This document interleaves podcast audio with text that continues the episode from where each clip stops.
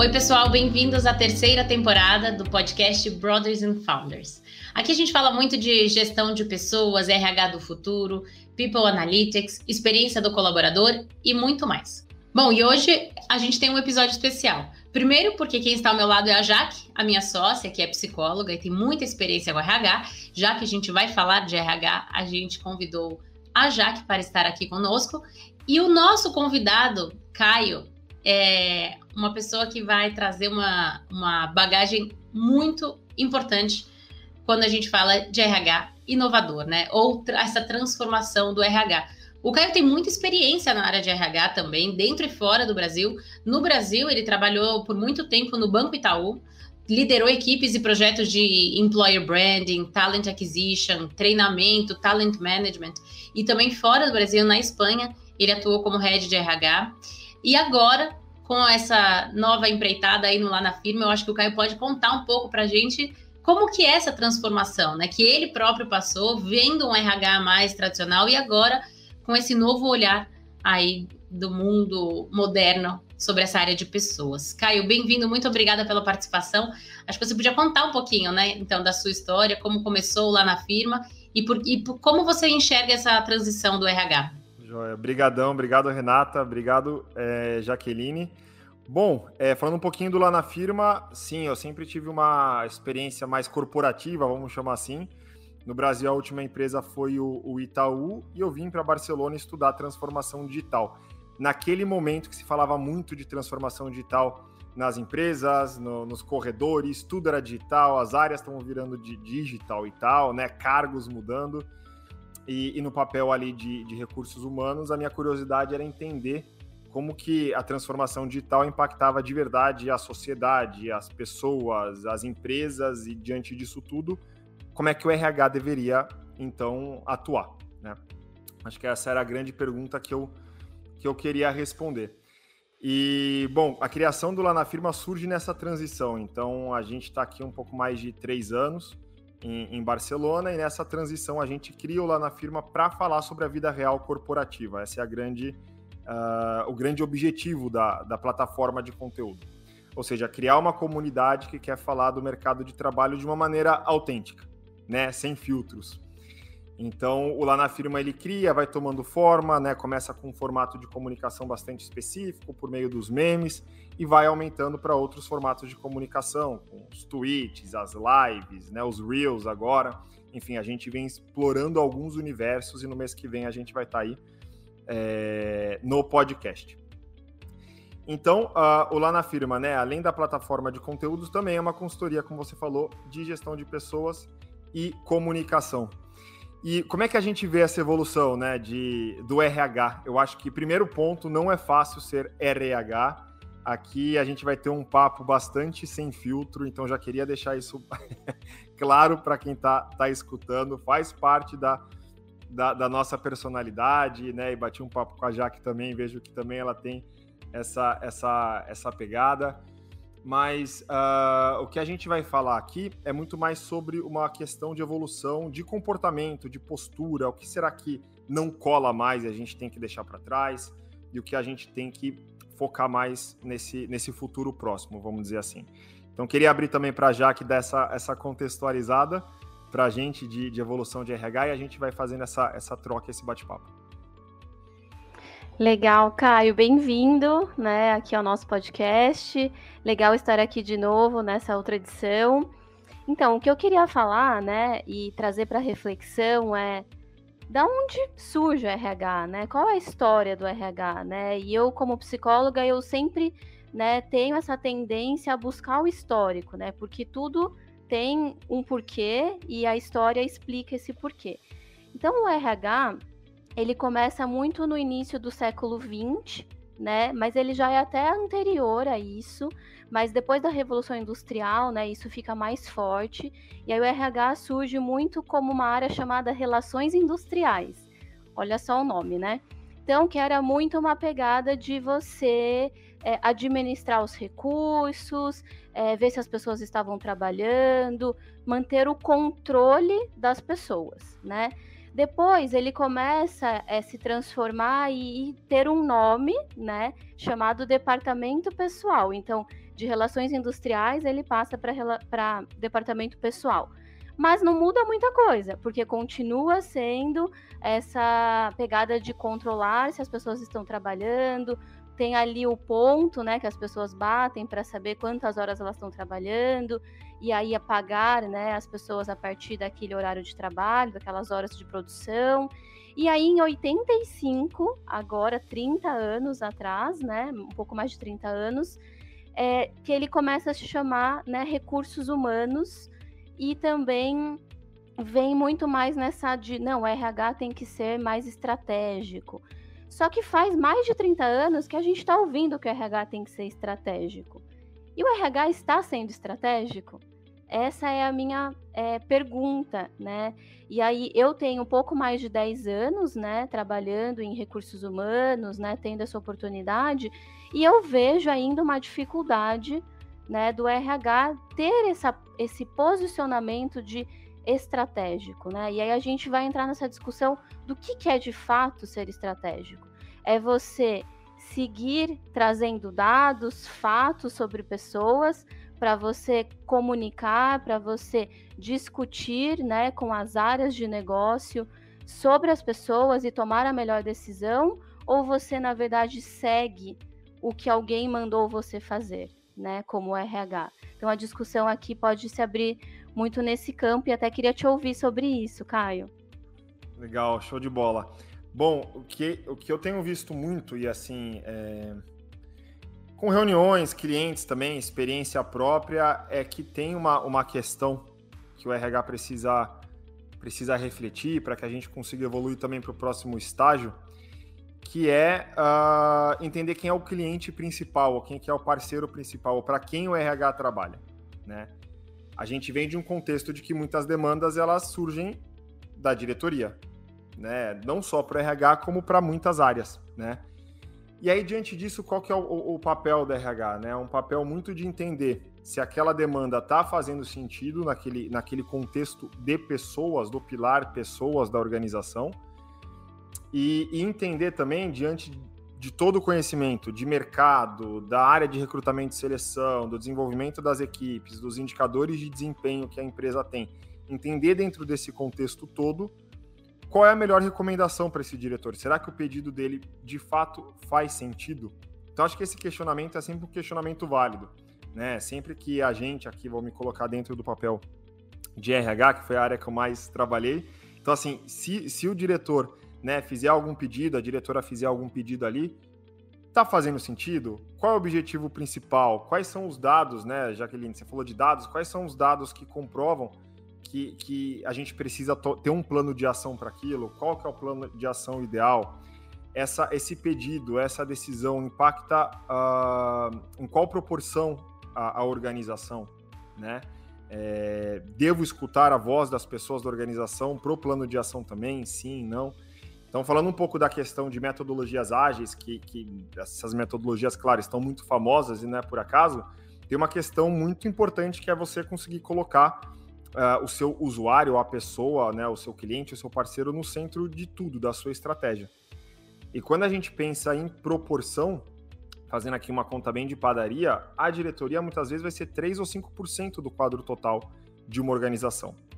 E quem de fato vai atender todos os clientes, né, produtos e serviços e tudo mais, é o restante da população. Né? A diretoria acaba, claro, tendo um papel muito mais estratégico, de influência, de, de, de, de análise.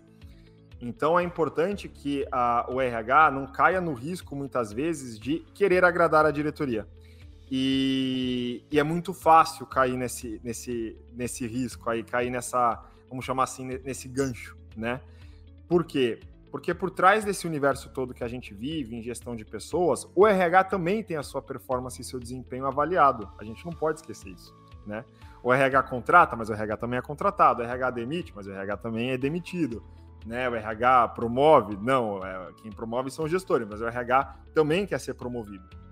Então, o RH tem um papel muito complicado porque ele está numa grande arena política ele precisa influenciar muito bem as decisões com um corpo mais diretivo e, ao mesmo tempo, ele precisa entender e atender o seu principal público, né, que são as equipes. É, então, dito isso, eu acho que ali o que o, que o RH precisa fazer é de fato navegar. O RH tem uma atuação muito forte de influência, de política, de comunicação. Essa era que a gente está vivendo também demanda uma comunicação muito mais próxima, muito mais uh, presente no dia a dia. Eu gosto sempre de fazer um, um, paralelo quando a gente fala de comunicação com as redes sociais, né? O Lá na Firma nasceu nas redes sociais, está nas redes sociais o dia todo falando sobre trabalho. E eu acho que esse é um grande laboratório social, na verdade, né? É, isso mune a gente. Vocês trabalham muito com conteúdo também. Isso mune a gente de informação o tempo todo. E a partir daí a gente consegue entender o que faz mais sentido, o que faz sentido, quais são as dores do mercado. Então, o, o RH ele precisa ter essa lógica da rede social no que tange a reação. Né? A gente conhece Instagram, Facebook, LinkedIn. Começou com uma curtida, um coraçãozinho e tal, e agora tem várias reações. As reações nada mais são do que uma escala de emoção. E a gente toma decisão baseado na emoção das pessoas. Isso para tudo. Então a rede social entendeu isso muito rápido, entendeu isso muito bem. É a, é, é a, junção da psicologia ali com a tecnologia, né? E o RH precisa cada vez mais desenvolver um pouco dessa mentalidade. Então, quando eu penso em uma mudança, em um processo de gestão de mudança, quando eu penso em influência, que é o que a gente tem falado um pouco aqui, como que eu garanto que essas vozes internas, né, dos colaboradores são escutadas? Quais são as reações das pessoas? Como é que eu calibro essas reações, essas emoções para entregar melhores soluções? Então, um pouco dessa, dessa visão. E eu acho que a gente vem de um contexto, e a, e a que a Jaqueline trouxe aqui foi muito legal, assim, de relações sindicais, de departamento pessoal e de um nível de desejo de ser estratégico. Eu gosto da provocação do tipo, mas será que somos? Não, não somos ainda? Em que momento? Aonde que a gente está aqui, né? Então, acho que a, a, era digital traz um pouco disso para a gente. Como é que a gente entende como a, a, a sociedade está se comportando em termos de comunicação, né, em termos de reações, em termos de, de, de rede, que a gente está todo mundo aqui conectado em rede, e traduz isso em soluções. E eu acho que esse ponto é importante. Eu preciso fazer com que a comunicação seja mais fluida. E antes era uma comunicação que ia e parava. Era uma comunicação de controle. Eu comunicava para que as pessoas soubessem, né? Agora eu preciso comunicar para que as pessoas me contem o que elas acham também. A gente está construindo as soluções não só de produtos e serviços que vão para os clientes, mas as soluções de pessoas com as próprias pessoas da organização. E é isso que elas esperam. Então, esse é um pouco do argumento e da mentalidade que o RH está precisando cada vez mais levar para uh, a diretoria. Né? Olha, você está fazendo esse pedido, será que faz sentido? Vamos bater um papo com a galera, vamos entender. Será que não tem uma ferramenta que a gente consegue levantar essas informações e a gente faz uma análise aqui? Então, um pouco isso, né? A gente conseguir ter uma escuta mais ativa, tá antenado aí às reações das pessoas e a partir daí conseguir construir soluções. E não ter medo de, de voltar atrás, tá? Eu acho que não ter medo de, por exemplo, se construir uma solução que não deu certo, falar, cara, não foi a melhor solução, eu vou voltar com os colaboradores e ver aqui onde eu preciso mexer, o que eu preciso é, atualizar, né? Ok, eu concordo aí com tudo que você falou. E um ponto muito importante que você tocou agora é a mudança mesmo da estrutura do mundo corporativo. Que até pouco tempo atrás a gente sabe que era comando e controle mesmo. Foi assim que foi criado o mundo corporativo. Então, uhum. ali o topo né, da pirâmide, quem estava ali no topo decidia, e o papel do RH e dos outros, é, das camadas abaixo, era ir passando aquela mensagem para baixo, e é assim que vai ser feito, e ponto final. A partir do momento que o mundo evolui e a gente percebe que essa dinâmica não funciona mais, aí que está a chave, eu acho, que da mudança do RH. O papel do RH, que era simplesmente transmitir a mensagem ou o pedido que você falou, né, anotar o pedido e passar para frente, isso não existe mais. Então, aí que acho que vem realmente essa mudança e essa necessidade do RH entender que agora é uma via de mão dupla, então, sim, o RH tem que trazer muito do que a liderança define e quer, ou a cultura que eles querem, né, numa empresa é, que, que, seja transmitida, é, as ações que vão ser praticadas, sim, claro, ainda vai ter esse papel de comunicar e passar para o resto da empresa muito do que vem da liderança e vice-versa. E mostrar para a liderança quais são os problemas que estão acontecendo ali com o resto da empresa, como está de fato a cultura que foi definida ali pela liderança, como ela está sendo sentida ali na, na base da pirâmide, né? E eu acho que essa é a dinâmica e a chave da mudança para a gente entender por que, que o RH não tem que ser mais da maneira que ele era. E pelo que você me contou antes da gente começar essa gravação, já existe aí uma vertente que acredita que o RH, da maneira que ele existia, vai morrer. Não vai ter mais esse RH tradicional que a gente conhece.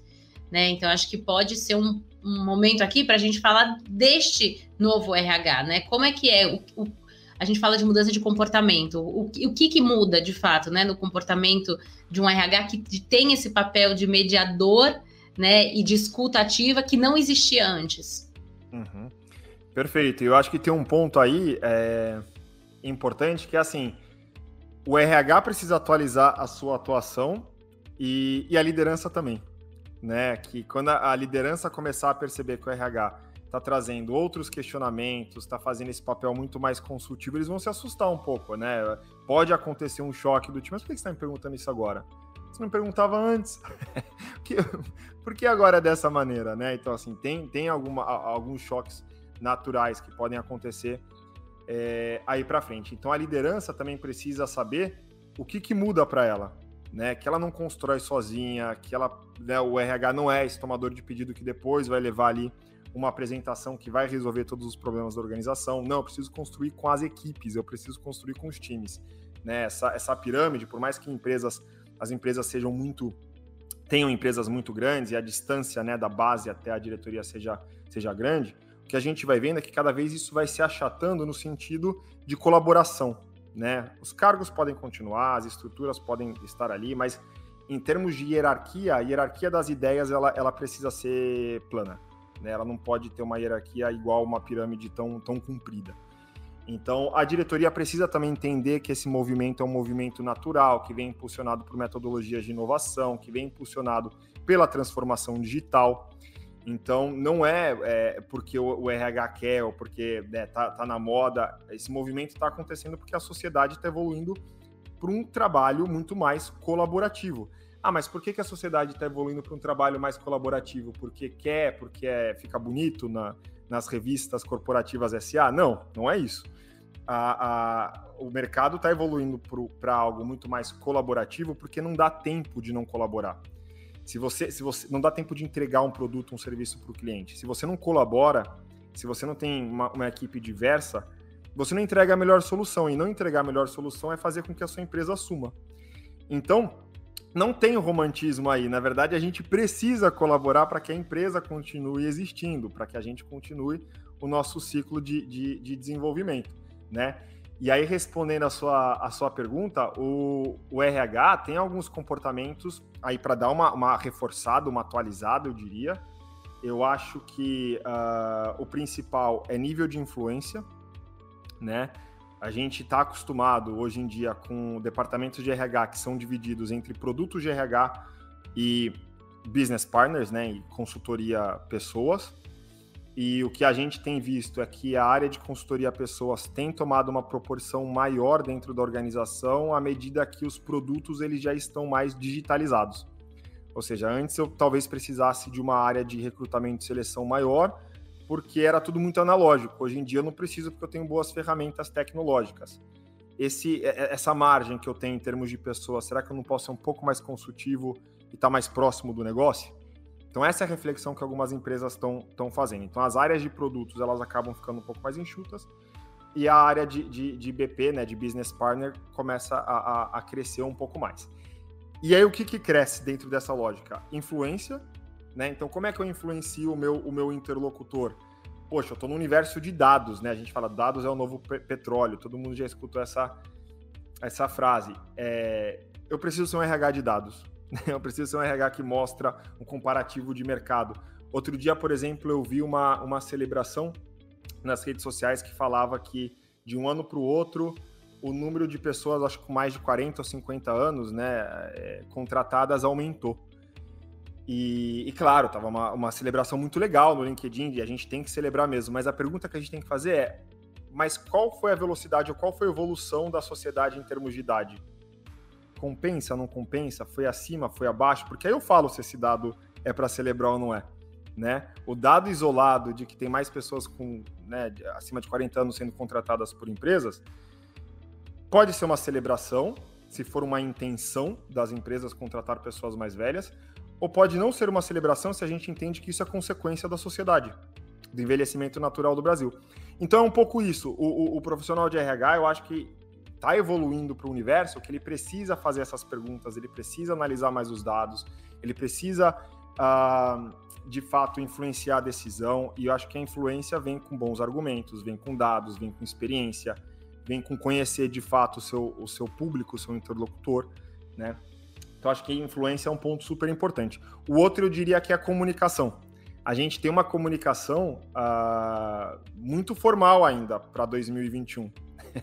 eu acho que a gente está já no, no, momento de quebrar um pouco essas distâncias, né? De, de, poxa, eu falo com o diretor diretamente, ah, mas eu tinha só uma dúvida, fala com a secretária dele primeiro, ou eu mando uma, um comunicado interno que é todo em bullet points, né? Ele é todo em, em como é que chama? De, em tópicos e tal.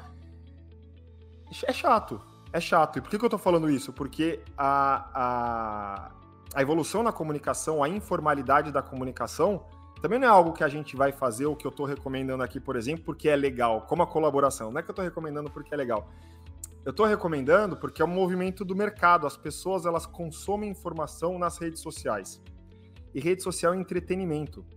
Então, o que está acontecendo com a cabeça do ser humano? Ele está começando a entender que ele pode aprender de gestão de pessoas, que ele pode aprender de tecno, te, sobre tecnologia, transformação digital, de uma forma mais engraçada, de uma forma mais leve. E é por isso que influenciadores específicos de segmentos estão crescendo da maneira que estão crescendo. Então, tem gente que segue uma nutricionista que manda muito bem nas dancinhas e nos reels, mas passa conteúdo, entre outros setores, né? Entre outras vertentes. E o que está por trás disso, né? Não é só entretenimento pelo entretenimento, é entretenimento com conteúdo, com informação, com leveza. Ou seja, se eu sou um ser humano que estou acostumado agora nas redes sociais a consumir conteúdo dessa maneira, quando eu abro meu notebook para trabalhar, eu não quero que a comunicação esteja tão descolada do que eu vivo como pessoa física. Eu preciso fazer com que a comunicação da pessoa física e da pessoa jurídica tenham o mesmo flow, tenham a mesma pegada. Então, acho que esse é um, é um, é um outro comportamento. Eu acho que a comunicação precisa passar por uma atualização. E eu reforço isso para a área de RH, porque a área de RH sempre escutou que deveria ser exemplo ah, você é exemplo. Sabe, filho mais velho que deve ser exemplo? Aí o filho fica até durinho, né? Do tipo, ah, vou aqui murchar minha barriga, preciso ser exemplo, não posso falar besteira, eu tô aqui com os amigos do meu pai. Então aquela coisa do ser o exemplo no RH é muito verdade também. Então o RH tenta não falar tanto, não fala às vezes algo que realmente está pensando, não quer desagradar, quer ser o, o aluno da, da, da linha da frente da turma.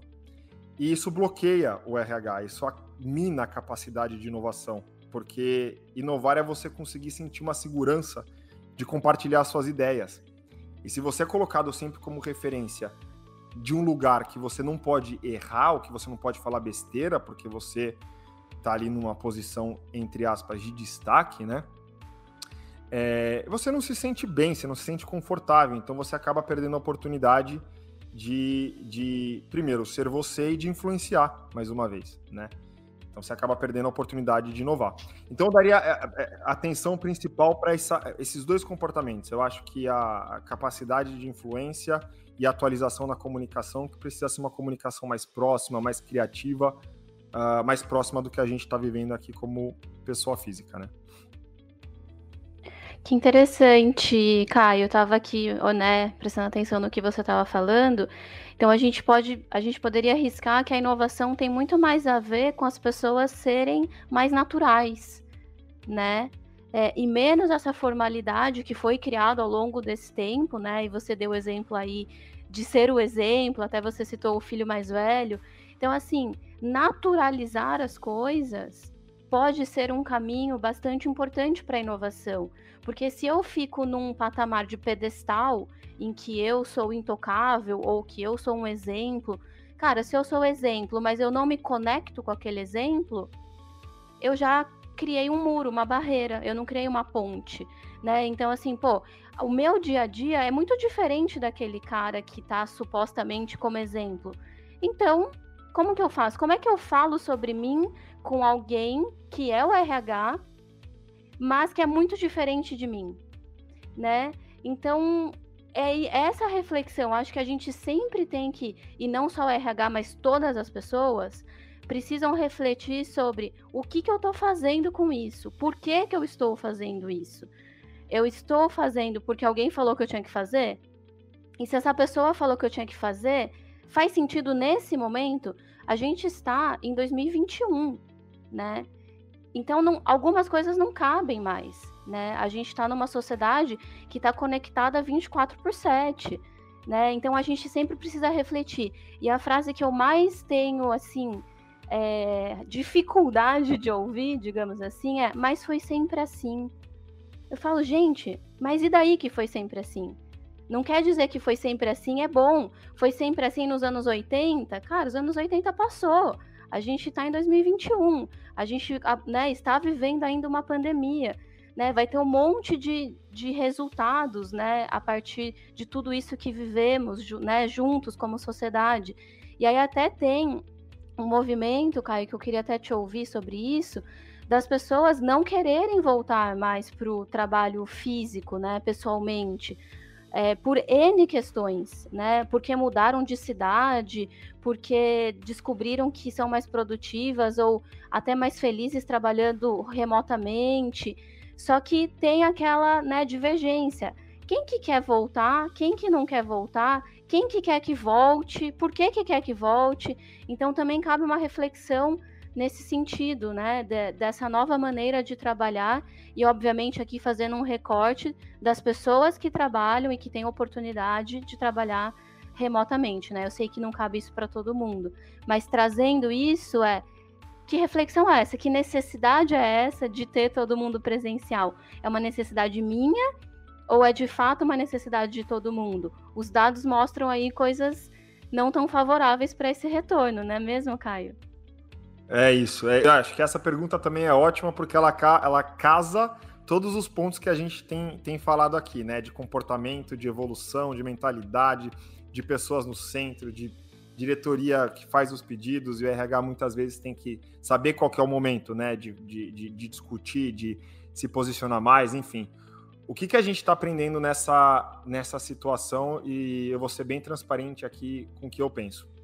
Eu acho o seguinte: quando a gente começou né, a observar a chegada do Covid no, no Brasil, as empresas, muitas empresas, elas começaram a discutir trabalho remoto é, porque não tinha outra alternativa. Né? Então, assim, sendo bem, bem transparente, eu acho que quem está ouvindo vai concordar, deve estar tá balançando a cabeça nessa hora, é assim, não tinha outra alternativa, assim, ou era trabalho remoto ou a empresa não produzia mais, não, não atendia os clientes mais. E, e nesse contexto, o que, que aconteceu? É, o marketing está aí para isso, né? Então, muitas empresas, diante desse momento, falaram: cara, é porque nós somos super flexíveis, a gente entende muito bem que dá sim para produzir, mandar super bem em casa. Vamos lá, galera, tamo junto, tamo, é, estamos aí com vocês e tal, bora lá. Perfeito. Qual que é a mensagem que foi passada para os colaboradores nesse primeiro começo, né, de tudo? Contem comigo, conte com a, com a minha empresa, nós somos flexíveis dá para trabalhar de casa, dá para produzir em casa, dá para ter os mesmos resultados ou melhores de casa. Essa foi a mensagem, porque o estímulo precisava ser passado para as equipes, certo? A partir do momento que a gente passa mais de um ano aprendendo como é trabalhar de casa, né? E, e muitas pessoas, há vários uh, perfis, né? Tem gente que gosta demais, tem gente que não gosta, tem gente que é o híbrido, enfim. Mas aqui, trazendo um contexto macro, muitas pessoas gostaram de trabalhar de casa remotamente porque podem estar com os filhos, tem um controle melhor da agenda, não pega trânsito, melhorou a qualidade de vida, voltou para academia, enfim, N fatores. E o que está acontecendo agora é que algumas empresas estão falando, olha só, vamos voltar, ou o híbrido está cheio de regras, né? O híbrido ele tem, sei lá, você precisa estar no escritório três ou quatro vezes na semana, ou nesses horários. Então, as empresas estão voltando o olhar para processos e processos, né? Processos e, e controle. Tá voltando o olhar para comando e controle, para rigidez. Então eu saio de uma narrativa extremamente positiva e romântica de que tudo dá, tudo é possível e vamos que vamos, e começo a mudar esse discurso para um universo de olha, não é bem assim, eu gostaria de todo mundo na empresa. E aí, em que momento as, as, as organizações estão, que eu acho que esse ponto é importante todo mundo refletir, empresas e pessoas. Qual é a atividade da empresa? Qual é a minha função como colaborador, Faz mais sentido mesmo presencialmente ou não? São todas perguntas que a gente precisa responder porque nem tudo vale para todo mundo. Agora, ponto de atenção importante para as empresas que estão fazendo essa convocação é quais são os argumentos que eu estou levando para a equipe. Do mesmo modo que eu falei que o RH está num momento de evolução e precisa trazer mais dados, mais argumentos, falar de experiência para convencer, o mesmo é verdadeiro quando a gente pensa na percepção dos colaboradores. Eles estão esperando que a diretoria ou estão esperando que a área de gestão de pessoas expliquem os porquês. E o que tem acontecido em algumas empresas é uma convocação. A partir de setembro, a partir de outubro, implantaremos ou retornaremos ou peraí, o contexto. me dá um pouco mais de contexto, me dá um pouco mais de dos porquês, me, me, me fala o porquê que isso é positivo, porque então assim, cadê os porquês que muitas vezes são pedidos né, na, na, nas empresas? Quando, ele, quando, quando vai para o colaborador, também funciona, né? As pessoas questionam. Eu mesmo recebo muitas mensagens nas, muitas mensagens nas redes sociais e tenho recebido as últimas sobre esse tema, né? E, e uma colaboradora colocou assim: Olha, já foram cinco pessoas de uma equipe de sete por conta desse meio de convocação. Eu falei, caraca, é muita. É, mais de 50% da equipe por conta de uma ação mal estruturada, provavelmente, tá?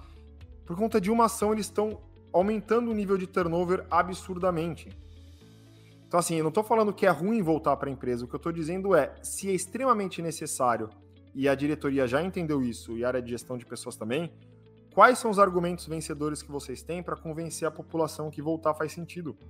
Não é uma convocação de retorno é argumento inteligente. Então, isso também é, é, verdade. Quando a gente fala, poxa, o RH precisa ter esses argumentos, os dados e tal, para ter mais influência, a diretoria também, porque senão a mensagem que passa é uma mensagem de top-down. Agora eu quero que fique, agora eu quero que volte, vai para lá, vai para lá, é meio Silvio Santos. Né? Então, assim, a galera não quer, a galera fica, fica incomodada. E o desafio aumentou para as empresas. Então, alguns diretores, se estão me escutando, algumas áreas de gestão de pessoas, podem estar pensando, Caio, mas essa é a realidade da minha empresa e vai ser assim por causa do meu setor, por causa do meu negócio e tal, não tem, não tem conversa. Beleza, mas vocês estão conscientes do risco de outros setores né, é, atraírem essa população ou de setores ou, ou de empresas do mesmo setor que talvez tenham um nível de flexibilidade maior atraírem esses talentos? Porque essa vai ser a discussão agora no mercado. Né? Antes a gente falava muito de remuneração como salário e benefícios, Agora a gente fala salário, benefícios, qualidade de vida, meu nível de flexibilidade. Abriu o leque. Abriu o leque. E, e, a gente vive numa sociedade com volume de informação muito alto. E a gente vive numa sociedade que, que estressa a gente, cansa a gente de certo modo. Então o tema flexibilidade e qualidade de vida está passando pouco a pouco na frente de salário de salário para algumas pessoas. Dependendo do teu estágio de carreira, qualidade de vida faz mais sentido, né? Então, um pouco, um pouco dessa, dessa balança que, que as empresas vão precisar é, levar em consideração para tomar as decisões. E, de novo, sempre olhando para o teu público interno, sempre dialogando com o teu público interno, quais são as reações das pessoas. Faz um corte de turnover antes e depois de um comunicado desse. Mudou, não mudou? Como é que foi a aceitação? Então, esses dados precisam ser, ser analisados. É, um ponto sobre ligado a isso, né? Que você está falando, até para fechar, gente, porque a gente já passou de 30 minutos aqui no nosso podcast e teria com certeza, acho que é, conteúdo para discutir por mais uma hora, pelo menos. Mas a Talent, já pensando nessa retomada, porque a gente, né, trazendo o nosso exemplo aqui para discussão, a gente ficou também, é, como todas as empresas, com essa dúvida. Será que a gente vai voltar híbrido? Será que a gente vai manter remoto para o resto da vida, 100% do time? Agora que mais da metade do nosso time não está nem em São Paulo? Porque antes, mesmo sendo uma startup inovadora do Cubo, a gente tinha sim essa mentalidade de que era importante estar presencial, o time junto, para a cultura ser forte. Porque, infelizmente, gente, a gente é, pensava dessa forma e, acho que 90% das empresas, não tem como negar, independente do setor, do tipo de empresa, porque era o que a gente conhecia. Essa é a pura verdade. A gente conhecia isso. Então, tinha sim alguns exemplos já de empresas que trabalhavam remoto ou parte do time remoto e funcionava sim, mas é, não era não era regra, não, nem, nem de longe, né? E a gente tinha essa crença. Então, agora, com a pandemia, como você falou, ele foi obrigado a fazer isso, funcionou. E agora, com a retomada, tem sim uma, um lado muito importante da troca do presencial? Tem. Mas não é para trabalhar todo dia. Cada um está no seu computador. Você não está sentado ali produzindo com outra pessoa produzindo o computador dela só para falar que está no mesmo ambiente. Isso já é provado que não, não, faz sentido algum. A gente é até mais produtivo em casa mesmo, na maior parte, né, claro, do, do, das, das situações, sem generalizar. Mas é, a gente, então, o que, que a gente fez? Quando a gente começou agora a entender que pode ser um modelo, pode ser que venha um modelo híbrido, a gente foi ouvir as pessoas, que é o que a gente falou aqui o tempo todo, né? Foi o nosso papel como líder da empresa fazer isso. Então, vamos fazer uma pesquisa. Quem tem interesse em voltar, quem tem interesse em não voltar a aerol, fazer híbrido. Primeiro que ninguém tem mais vontade, ninguém do nosso time inteiro respondeu que quer voltar presencialmente todos os dias. Ou seja, já é um, assim, é o primeiro passo, entender. Se, se ninguém quer voltar, não faz sentido nenhum você colocar um comunicado, vamos voltar. E agora, a partir de setembro, a gente está dando uma opção, né? Assim, olha, vai ter um dia opcional, porque algumas pessoas na nossa pesquisa responderam que sim, que gostariam de ter essa troca. Especialmente pessoas mais extrovertidas, que ganham energia trabalhando em time, ou precisam dessa troca, ou do vínculo, que a gente sabe que é importante almoçar junto, de tomar um cafezinho. A gente tem que criar pelo menos esses espaços, nessas né, oportunidades. Então, a partir de setembro, a gente vai testar um modelo de um dia na semana é o dia lá no Cubo, onde a gente fica, em São Paulo, que as pessoas do nosso time podem ir, ou para fazer reunião, ou para trabalhar se quiserem trabalhar, ou só para almoçar, sem horário fixo, como você vem falando, sabe, Caio? Sem regras, porque senão a gente com certeza vai replicar o modelo que era, ah, tem horário para entrar, tem horário para sair, não tinha tanto, mas a gente sabe que existe, né? Porque acaba criando esse, eu acho que os rituais acabam acontecendo, mesmo que não seja explícito ali, você, a regra acaba de alguma forma acontecendo. Então, as pessoas sabem mais ou menos o horário que as pessoas chegam, e se chegar um pouco depois, não pega bem, e aí volta para esse modelo comando e controle que a gente quer quebrar. Então, a gente vai testar agora uma forma de ver se as pessoas que precisam e querem ter um contato pessoal, uma vez por semana ali vão ter a chance. Olha, esse é o dia as pessoas já vacinadas, com segurança, podem ir se quiserem e vamos ver, porque a verdade a gente não tem essa resposta, a gente não sabe como é que vai ser essa retomada. E a gente até falou bastante disso no episódio passado se alguém quiser ouvir, né, quiser é, um pouco mais de talvez discussões ou dicas, né, do, de como. Porque é difícil. A gente está falando de uma empresa aqui na Talent de menos de 30 pessoas e uma empresa de 3 mil ou 30 mil. A gente sabe que, que o desafio é, é cada vez maior, né? Quanto mais gente, é, o RH, mais desafio tem. E mais difícil é, eu acho que, de, de ter esse papel que a gente está falando aí de mediador né, de, de ouvinte mesmo, de, de todo, do, todo o time, né, toda a corporação, e não só passar mensagens. Enfim, como eu falei, teria assunto para muito tempo aqui, eu acho que vou deixar só a Jaque é, concluir, e antes, dar o meu agradecimento a você, Caio, por estar aqui ao nosso lado hoje, é, foi muito interessante, acho que tudo que a gente discutiu foi, foram pontos, assim, essenciais, tá, para quem trabalha nessa área, começar a pensar aí, e agora, né? que vem pela frente. Muito bom, também queria agradecer, Caio, adorei aqui nosso bate-papo, teria muito, muitas coisas ainda para a gente falar, né? Mas eu acho que a reflexão é essa, pessoal, sempre reflitam do porquê que você está fazendo o que você está fazendo, é... e por mais que possa ser difícil, que você esteja numa empresa um pouco mais tradicional, tente, tente, dá o primeiro passo. São passos de formiguinha, às vezes, mas são passos importantes. Porque se a gente não tentar, a gente nunca vai saber se é possível, né? Então, essa seria a minha dica aqui, né? Da gente não se acomodar, da gente não é, entrar nesse mood de, ah, foi sempre assim e tal.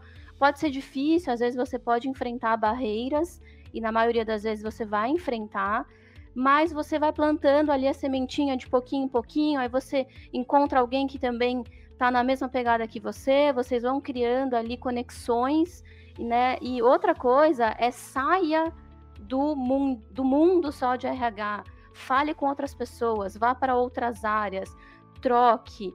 É, e não só dentro da sua empresa, fale com outras, o famoso benchmark, né, que a gente fala, mas é além do RH, fale com com outros segmentos, com outras áreas, com outros, outras pessoas de diferentes culturas para vocês entenderem, né? Para a gente entender, também me colocando aí nessa situação, o que, que é possível fazer, o que, que a gente tem que fazer. O mundo está mudando muito rápido, muito, muito rápido. E a gente precisa acompanhar essa velocidade, né? Aí, como pessoas que é, estão trabalhando para pessoas, né? É, eu acho que é isso. Estamos trabalhando, RH trabalha para pessoas, né? Com pessoas e para pessoas. Então, essa, essa é a minha reflexão diária, assim, de como que a gente pode acompanhar essa evolução e fazer as coisas de uma forma que faça sentido no contexto que a gente vive e cada contexto vai ter o seu, né, os seus detalhes, os seus desafios e as suas complexidades. Mas a gente não pode parar, a gente não pode é, se, se comportar como se nada como se nada pudesse ser mudado, como se, como se as coisas fossem escritas né, em pedra. Então é o que eu diria aí para todo mundo. Show de bola, brigadão, brigadão pelo convite, foi muito legal esse bate-papo, ficaria mesmo falando, que eu sou faladeiro, é... e deixando a mensagem final, eu acho que é isso, galera, o caminho da inovação e do desenvolvimento está na autenticidade. Quanto mais a gente falar sobre a vida real corporativa e compartilhar o que a gente pensa de fato, mais a gente evolui como profissional de RH, mais a gente evolui a área, mais a gente contribui com o negócio, enfim, todo mundo acaba acaba ganhando aí, tá bom? Mais uma vez, brigadão pelo convite e até uma próxima. Faltou só uma coisa, Caio, faltou o best regards no final da sua fala. Ah, é, galera, best regards. Muito bom. Quem acompanha o Caio nas redes ou lá na firma sabe que vocês sempre brincam com esse best regards ou ATT, atenciosamente, Sim. que é justamente isso, que é essa autenticidade, né? A gente não fala assim, gente. Quem fala atenciosamente no telefone para alguém não fala, então não tem por que continuar, só porque é sempre a gente recebeu e-mails ATT, ponto, né? Não precisa. Eu sempre, e eu aqui dentro da Talent, eu falo, gente, não precisa, não importa. Você pode estar falando com o presidente de uma organização. Eu vou mandar um abraço para ele, enfim, um beijo se for uma mulher que tiver um pouco mais de proximidade. Não tem problema a gente ser natural, né? Ser nós mesmos. É isso que realmente faz a gente se conectar com os outros. É Tem isso. histórias muito engraçadas com esses ATTs, as pessoas nem sabem o que significa, mas deixa para uma próxima. Mas tem histórias embaraçosas com essas com essas aí palavras usadas no mundo corporativo e aí, enfim, deixa para um próximo. Muito obrigada, Caio. Obrigado, agradeço. Até mais. Best regards, Até. hein? Best regards.